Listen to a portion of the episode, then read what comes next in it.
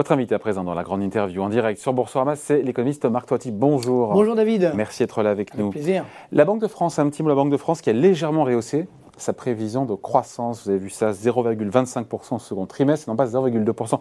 C'est l'épaisseur du trait, mais la récession sera évitée, nous dit la Banque de France. Et d'ailleurs, l'enquête mensuelle euh, qu'elle a menée de conjoncture montre une nette amélioration dans les services, le bâtiment euh, et l'industrie. Mhm. Quoi, euh, non, non, non, je ne suis pas sûr du chiffre de la Banque de France. Hein. Je dire, elle disait également une hausse du PIB au premier trimestre, puis il y a une baisse de 0,2% je pense qu'il faut rester prudent aujourd'hui parce que, vous savez, sans rentrer dans la technique, mais le, PIB tel qu'on l'affiche, c'est, euh, je dirais, en, volume, ça veut dire hors inflation. Et comme l'inflation ne cesse d'augmenter, que la Banque de France, comme d'ailleurs beaucoup d'économistes se sont trompés sur, euh, sur l'inflation, donc si l'inflation est plus forte, effectivement, donc ça va retirer davantage hein, sur le, PIB mesuré donc en volume, hors inflation. Donc ce qui veut dire qu'on pourrait avoir une mauvaise surprise sur, euh, sur le deuxième trimestre. Je pense qu'il y, y, a un effet d'optique, si vous voulez, de l'inflation classique. On le voit également dans les, les enquêtes des directeurs d'achat. Parce qu'en fait, bah, quand, même si quand il y a de l'inflation, vous vendez un peu plus, le chiffre d'affaires augmente un petit peu. Mm. Mais en volume, c'est moins, puisqu'effectivement, les prix ont augmenté. Donc ça, je pense que ce n'est pas forcément intégré, mais bon, quoi qu'il arrive, il y, a quand même un, vrai danger, notamment sur, sur la consommation. Vous savez, il s'est produit quelque chose d'assez incroyable sur la France, hein, si on parle de la France, sur l'enquête de confiance des ménages, l'enquête INSEE de confiance des ménages. Normalement, à chaque fois après une élection présidentielle, donc euh, généralement au mois de mai, ça monte un ça peu, monte un peu voire beaucoup. Même, euh, quels que soient les présidents, si vous voulez, ça a augmenté. Même François Hollande, j'allais dire, parce qu'on était très bas. C'est sûr qu'il allait. Hein. ça a augmenté un petit Allez, peu. ça fait du bien. Ça fait du bien. Non, le pauvre chéri. Et donc, euh, et, là, Bon, Macron 1, également, ça a augmenté, Sarkozy, enfin bref, je ne rentre pas dans les détails. Et là, c'est vrai que c'est une surprise assez incroyable. Au mois de mai 2022, l'indice INSEE de confiance des ménages a continué de baisser. Hmm. Et donc, c'est du, du, jamais vu finalement. Avec une inflation à 5,2% qui est confirmée. 5,2. Euh, si on prend les normes euh, Eurostat, on est à 5,8% d'inflation. Surtout, c'est les prix à la production moi, qui m'inquiètent. Et on a une augmentation de l'ordre de 25%, ce qui veut dire que là aussi, attention, c'est l'indicateur avancé de l'inflation. Donc l'inflation va continuer, malheureusement, malheureusement d'augmenter. À quand le pic d'inflation? Tout le monde s'est trompé. Il est quand? Alors, il, déjà, est, il, est, il, est, à combien? euh, Déjà, ce qui est important, c'est que, euh, bon, bah, vous savez, on l'avait dit ici même il y a, quelques, il y a un an déjà que j'avais annoncé qu'il allait y avoir une hausse de l'inflation en 2021, mm. avant la guerre en Ukraine. Ça, c'est venu ensuite, bien entendu. On disait, mais non, il n'y aurait pas d'inflation. Je me souviens très bien de votre question. Non, mais c'est temporaire. Regardez, euh, Jérôme Powell, Mme mm. Lagarde disent que ça ne va pas durer. Bah si, ça a duré parce qu'on a injecté beaucoup Ils ont trop tous avoué s'être trompés. Et d'ailleurs, Jérôme Powell a dit oui, j'aurais dû. Powell a dit effectivement. Dans cette interview au Wall Street Journal, il a dit l'an dernier, oui, j'aurais dû augmenter les taux d'intérêt. Bah oui, mais enfin bon, euh, encore une fois, les banques centrales sont les gardiens du temple. C'est ça qui est extrêmement dangereux aujourd'hui. Moi, je pense que euh, on est plus sûr justement des, des pilotes dans l'avion. On vient de le voir, là, la BCE a essayé d'agir hier ça n'a eu quasiment aucun impact. C'est-à-dire finalement le taux d'intérêt italien il était à 4,04, il est là il est à 3,94. Elle a enrayé peut-être une flambée à venir. Ouais, mais globalement, encore une fois, est-ce que c'est vraiment le travail de la Banque centrale européenne de faire ça? Je pense qu'aujourd'hui d'éviter l'éclatement de la zone euro, la réponse non, est oui. Non, hein. non, non, non, euh, on n'en est pas encore là, bien entendu. Mais euh, on en prenait le chemin là, pardon, quand on voyait l'évolution sur les spreads de taux. Ouais, mais encore une fois, mais c'est une réalité. On a une dette publique allemande à 70% du PIB, une dette italienne à 150% du PIB. C'est normal qu'on ait des écarts de taux. Oui, jusqu'à un certain point. Non, non, encore une fois, je veux dire, tout le problème aujourd'hui est là. C'est qu'on a un problème de crédibilité de la Banque Centrale Européenne et donc de la zone euro. Donc là, on continue la fuite en avant. N'oublions pas que l'inflation, à la base, elle vient des erreurs de politique économique. Euh, je ne parle pas de 2020 où il y avait la pandémie, on avait peur de tout, etc. Mais 2021, il fallait arrêter d'augmenter la dette publique n'importe comment, euh, d'augmenter la planche à billets n'importe comment. Et euh, on a continué. Alors que les politiques le fassent, bon, on comprend le dîner de réalité des politiques, on, est, on a l'habitude. Mais que les banques centrales, qui sont les gardiennes du temple ont continué ce déni de réalité, disons-le, par clientélisme, pour faire plaisir au gouvernement, pour justement, financer cette dette publique et pour faire plaisir également au marché. Ce n'est pas euh, la mission de la, Banque centrale. que n'aurait-on pas dit si la BCE n'avait pas réagi et que les écarts de taux d'intérêt euh, souverains en zone euro continuaient euh, à augmenter avec ce risque de fragmentation? Heureusement qu'elle stoppe un petit peu à la fin de la, de la partie. je crois David, il y a un problème. Pourquoi est-ce que les taux d'intérêt augmentent? C'est parce, que, la dette. Non, d'abord parce qu'il y a effectivement la dette qui a augmenté, mais également l'inflation qui est en train d'augmenter. Donc on a, on a un mouvement logique, si vous voulez. Les taux d'intérêt à long terme, c'est quoi? Si on fait un peu de théorie rapide, hmm. c'est les taux d'intérêt monétaires auxquels on ajoute des primes de risque, hmm. notamment la prime du temps, bien entendu, mais surtout la prime liée à euh, la dette, donc qui explose, et à l'inflation. Donc là, ces deux primes de risque explosent. Donc c'est normal que les taux d'intérêt augmentent. Ce qui était anormal, c'est quand les taux d'intérêt étaient bas. Et pourquoi ils étaient bas? Parce que la Banque centrale européenne faisait la planche à billets. Oui, mais Donc si là, qu'est-ce qu'elle nous dit si- Elle nous dit qu'elle va continuer la planche à billets. Je dis, Vous c'est- aimeriez, vous, que la BCE nous matraque et euh, augmente de 75 points de base, comme hier soir la, la Fed, ses taux? Non, honnêtement. Imaginez en quel état serait la, la zone On- euro. On hein. est sur un problème de crédibilité. C'est-à-dire, mieux vaut agir. Déjà, elle aurait dû agir en 2021. Mm. Elle a continué la planche à billets, ce qui est une erreur stratégique, disons-le. L- euh, Jerome Powell l'a reconnu. Il faut reconnaître ses erreurs. Ça, ça fait partie de la crédibilité. Aujourd'hui, on dit non, ah ben non, non, non, je me suis pas trompé, mais parce que bon, c'est la guerre en Ukraine, c'est c'est là. Mais si vous vous êtes trompé, donc maintenant, vous vous enferrez dans vos, dans vos erreurs. C'est ça qui est. Donc à la fin, comment ça va se terminer? Ben, Malheureusement, on risque, d'avoir euh, un- un- une perte de crédibilité. Alors qu'on sait très bien que le- l'enjeu, c'est quoi sur la dette publique italienne et, et globalement sur la dette publique globale? C'est la stabilité, pas seulement de la BCE, mais de la politique, de la zone euro d'un point de vue politique. Aujourd'hui, est-ce que les Allemands vont laisser faire, les Hollandais vont laisser faire, vont continuer comme ça?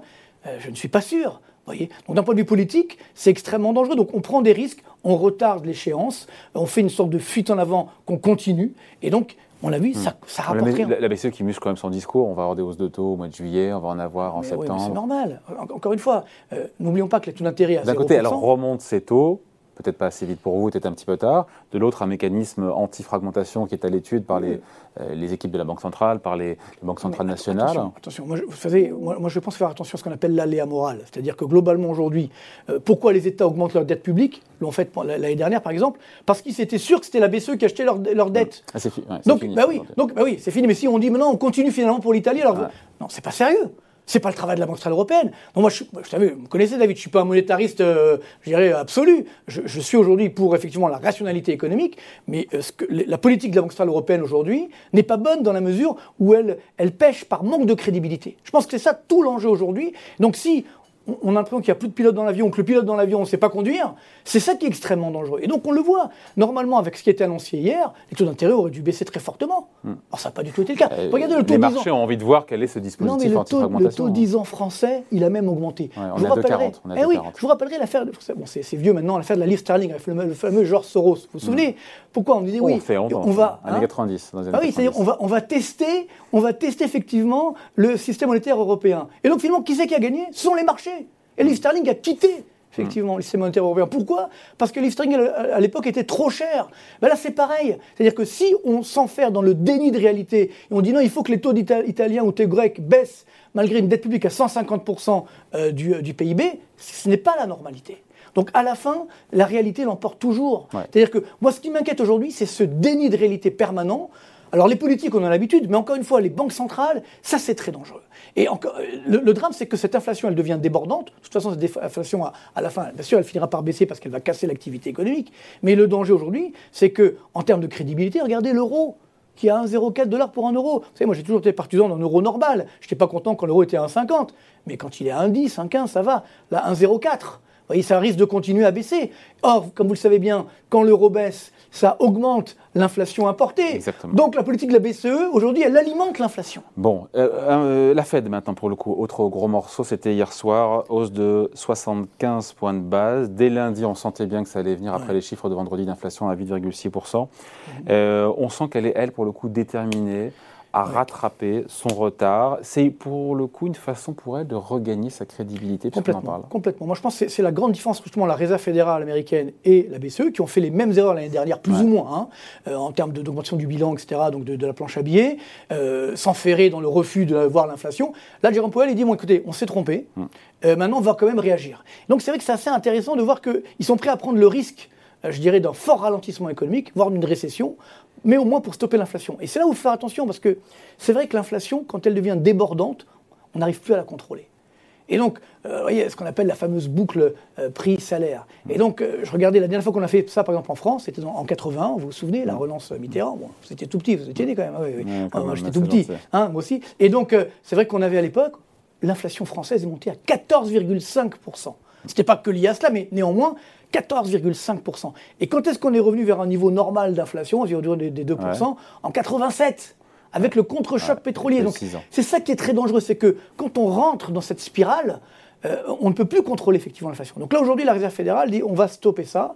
C'est qu'elle a les moyens, parce qu'il y a quand même un taux de chômage qui est extrêmement Bah oui. C'est maintenant ou jamais. Je veux dire, elle a 3,6% de taux de chômage. Elle aurait dû le faire avant, mais bon. Mais et elle assume un ralentissement. Elle nous parle de, de ralentissement à venir de l'économie américaine. un ralentissement très fort. Bon, n'oublions pas que les Américains, eux, ne souffrent pas trop de la guerre en Ukraine, puisque sinon, ce sont, des producteurs de matières premières, des exportateurs hein, de matières premières. Donc, ils en bénéficient plutôt.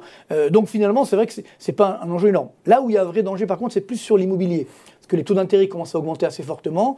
Et comme il y avait aussi une bulle immobilière qui s'était reformée aux États-Unis, là, ça risque d'avoir une petite crise euh, immobilière euh, outre-Atlantique. Il essaie de donner un petit peu de visibilité, euh, Jérôme Powell, sur les, prochaines réunions. On sent qu'on peut encore se prendre 75 points de base en juillet. Pour la suite, tout est ouvert. Hein. Oui, complètement. Alors bon, le problème, c'est que le, ben, pétrole continue d'augmenter, les, les, matières premières au sens large, l'ICRB continue d'augmenter. Donc c'est ça, c'est que ça ne s'arrête pas. Que ce qui est assez incroyable, c'est qu'on avait le sentiment que justement, bon, bah, euh, une fois qu'on va intégrer, en espérant que la guerre en Ukraine, donc vraisemblablement il n'y aura pas une troisième guerre mondiale, donc on avait l'impression que ça allait se stabiliser un petit peu. La Chine, euh, le, déblocage, euh, ça va un peu mieux, ça se débloque un petit peu au niveau de l'économie, donc les bateaux commencent à repartir, etc., des ports pour livrer à travers le monde, donc il y a un peu moins de pénurie. Mais malheureusement, l'indice des matières premières continue d'augmenter, l'indice CRB continue d'augmenter. Donc ce qui veut dire qu'il y a encore de l'inflation dans les tuyaux. C'est ça qui est dangereux. C'est-à-dire qu'on n'a pas atteint le pic. Tu as me posé la question pour la France. Je pense qu'on peut très bien monter à 6, 7%, voire 8% d'inflation. Et encore en France. Et y rester, dans la question, c'est on y monte et on y reste. mais alors, après, il va se passer un phénomène inverse, c'est-à-dire que ça va tellement casser l'activité économique que la demande va s'effondrer, donc l'inflation repartira à la baisse. En France ou aux États-Unis? Euh, surtout en France, je pense, mais ça arrivera également dans le monde, euh, clairement. Hein. Je veux dire, par exemple, l'effet pétrole. Hein, Rappelez-vous quand, quand, le baril est monté à 150 dollars en, 2008, en juillet 2008, quelques mois après, il était à 34 dollars parce que ça a cassé la croissance mondiale. Et donc après, il y avait moins de demandes. On est dans une zone d'inflation aujourd'hui où on sait que ça va freiner partout. Bah, et, où est-ce qu'on le voit, et où est-ce qu'on le voit vraiment? Aujourd'hui, encore une fois, il y a les indicateurs avancés des directeurs d'achat qui résistent bien malgré tout, parce que justement, il y a cet effet d'optique lié à l'inflation. États-Unis Les deux, lié au chiffre d'affaires, ça résiste. Ça baisse, mais ça résiste. On n'est pas en zone de récession, donc c'est plutôt, ça c'est plutôt positif. il y a également l'effet euh, post-Covid, voilà, on se remet à voyager dans le monde, le tourisme redémarre, etc. Donc tout ça c'est plutôt positif, mais néanmoins, il y a ce risque inflationniste, encore une fois, qui joue à la baisse sur le PIB qui est mesuré donc hors inflation, en volume. Donc c'est ça qui va, euh, je dirais, limiter la croissance. Et après, la consommation, va, qui a déjà bien commencé à baisser en France notamment, elle va baisser Et c'est pour ça qu'elle doit taper fort la Fed maintenant, parce qu'elle sait que l'activité va montrer des signes de faiblesse. Exactement. Elle l'attend, donc c'est maintenant qu'il faut taper fort. parce qu'après, quand ça ralentira très fort, si elle continue à augmenter de 50 points de base ou, de 75 points de base, ça va être compliqué là pour le Mais même, j'ai envie de dire, c'est là, moi, ce que j'évoquais dans l'erreur de stratégie euh, monétaire, c'est que pourquoi il fallait agir en 2021 selon moi? C'est que justement, pour préparer la prochaine crise, si on avait commencé à monter les taux d'intérêt en 2021, déjà il y aurait eu moins d'inflation, certainement. Et après, au premier signe de ralentissement, on aurait pu même rebaisser les taux d'intérêt. Parce que ça sert à ça, la politique économique ou la politique monétaire. C'est ce qu'on appelle contracyclique. C'est-à-dire, quand ça va bien, je resserre mes conditions, puis dès que ça va moins bien, je relâche. On est proche du pic ou pas aux États-Unis sur l'inflation aussi, puisqu'on en parle. Parce que les, chiffres ont déçu, les chiffres de vendredi du mois de mai ont déçu. Alors, c'est vrai qu'on a, euh, globalement, il y a l'indicateur avancé qui sont les prix à la production. Ça baissote un petit peu, mais on est encore à 10,8% de glissement annuel. Le plus haut, c'était 11%. Donc là, 10,8, l'inflation était à 8,6 on est quand même on est en train d'écréter. Je pense qu'on est en train d'écréter. Et c'est vrai que cette remontée des taux va également calmer le jeu, euh, en espérant que les matières premières vont également se, calmer. Mais comme le dollar également s'apprécie, hein, ça fait, là, c'est l'inverse de la zone euro. Ça réduit l'inflation importée. Donc je pense qu'on est également tout de même sur un pic d'inflation ouais. Avec une inflation, il faut le dire, qui traumatise comme les Américains. Je veux dire, euh, qu'on soit là-bas, il n'y a pas de débat sur, euh, que ce soit au Congrès, que ce soit dans, la population, dans, dans le débat public, tout le monde est d'accord, il faut lutter contre l'inflation. Bah, c'est évident. encore une fois, je veux dire clairement. Euh, nous, le débat, il n'est pas clair chez nous. Bah non, parce que nous, nous, encore une fois, on est dans le déni de réalité. Je dis dans la dernière vidéo qui a fait un carton d'ailleurs qu'on on a fait ensemble euh, sur Ecorama, sur euh, YouTube, c'est magnifique. 182 000 vues. Bravo, ça fait plaisir. Hum. Mais bon, grâce à vous. Hein. Bah, non, non, grâce à vous. Mais bon, néanmoins, c'est qu'on ment aujourd'hui aux Français. On ne dit pas la vérité. Regardez, regardez ce débat de la, présidentielle, de la législative. C'est quand même incroyable. On a une dette publique historiquement élevée. Les taux d'intérêt sont en train d'augmenter et on, est en train de laisser croire aux Français qu'on peut encore augmenter cette dette publique sans aucune conséquence. Mais faut arrêter de mentir. Moi, ça, ça me rend fou. Pourquoi les Américains, eux, acceptent la réalité? Parce que c'est, ils sont pas, il n'y a pas que des prix Nobel d'économie, je veux dire, aux États-Unis. Mais ils acceptent cette réalité. Ils sont capables de comprendre les dangers de l'inflation, les dangers de la dette. Et encore, ce sont les Américains. C'est-à-dire qu'eux, ils ont l'avantage d'avoir le dollar qui les protège, finalement, ce qui n'est pas notre cas. voyez? Et nous, non. Mais quand je dis, euh, je parle des Américains, on pourrait parler des, des Hollandais, des Allemands, qui comprennent très bien les enjeux inflationnistes, même les Anglais. Mais nous, non. Nous, nous mentons aux Français. Ça, je trouve ça inadmissible. Et, de voir aujourd'hui, moi, ce qui m'inquiète, de voir cette jeunesse, parce que bon, si les sondages sont vrais, qui votent justement pour des partis euh, anti-système, euh, en veux-tu, en voilà, 61% des voix au, présidentiel, c'était pour des partis anti-CETA, au premier tour. Je me dis, mais c'est ça. Et des jeunes donc c'est l'avenir, si vous voulez. Donc là, on voit que euh, toute la classe politique, l'éducation nationale, les économistes également, les, médias au sens large, mais, on, a, le travail n'a pas été fait. Le travail de culture économique n'a pas été fait. On, laisse des idées complètement fausses passer. Moi, encore une fois, je viens d'essayer HLM d'Orly. Moi, quand j'étais jeune, je voulais pas euh, que tout le monde soit égaux par le bas. Je voulais m'en sortir. Que proposent aujourd'hui ces, partis, euh, je dirais, d'extrême gauche ou autre bah, D'égaliser par le bas. Oui, on va, on va piquer aux riches et on va, on va égaliser par le bas.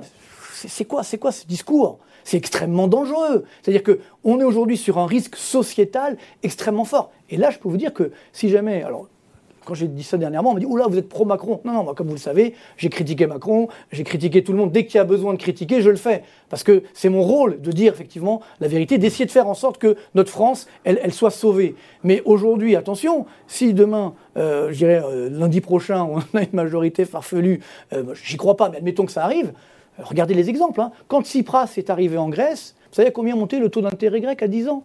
20%. Eh oui Donc, euh, quand on a eu la coalition également extrémiste en Italie, là aussi on est monté à 4-5%, très rapidement. Bon, tout ça pour dire que, attention, aujourd'hui, il faut être extrêmement prudent. Là, on croit que la France, parce que nous sommes la France, alors rien ne peut nous arriver. Mais non Regardez le taux d'intérêt au moment où on en parle, il est à 2,4%. Vous savez, on était à moins 0,4 en janvier 2020. J'ai vérifié. C'est-à-dire l'ampleur de la hausse des taux. Mhm. Donc aujourd'hui, c'est 2,8 points entre le plus bas de janvier 2021 et aujourd'hui.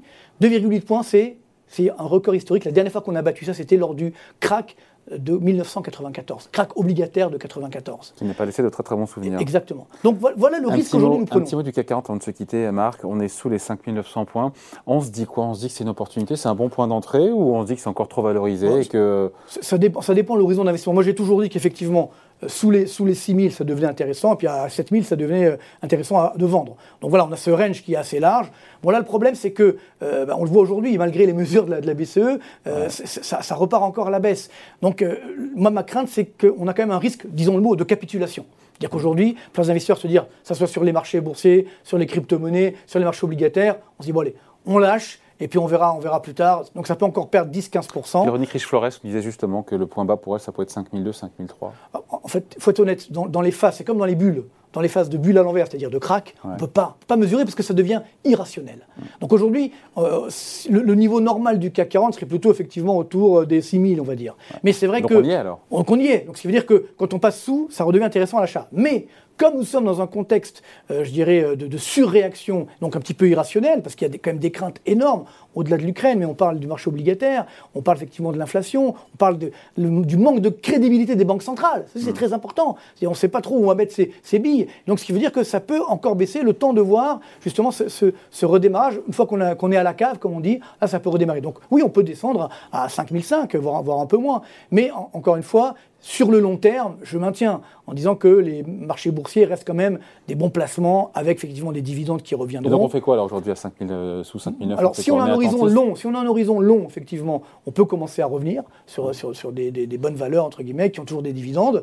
Euh, par contre, euh, si on veut s'amuser à spéculer, je pense que ça peut encore un petit peu baisser. Mais il y aura une très forte volatilité qui va, qui va, se, qui va se maintenir. Allez, merci de passer nous voir. Donc, avec plaisir. Marc Toiti, invité de la grande interview en direct sur Boursorama. Merci Marc, salut. Plaisir, bye. Ciao.